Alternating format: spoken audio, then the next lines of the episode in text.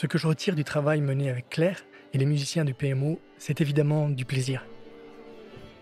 Mais la façon dont les énergies s'équilibrent durant les répétitions nous met tous en confiance. Chacun a son mot à dire, il n'y a pas de laisser pour compte. On est là pour partager notre envie, de bien faire, mais surtout de faire mieux, de progresser, de continuer collectivement à se remettre en question. C'est donc véritablement un plaisir partagé. Alors c'est sûr qu'en contrepartie, le temps s'écoule différemment que lors des répétitions des grands orchestres institutionnels. Disons qu'il est parfois moins structuré. Mais tout ça nous permet de tenter des choses, d'expérimenter, d'explorer ensemble, et finalement d'être assez souvent surpris de découvrir ce qui jusque-là n'existait pas.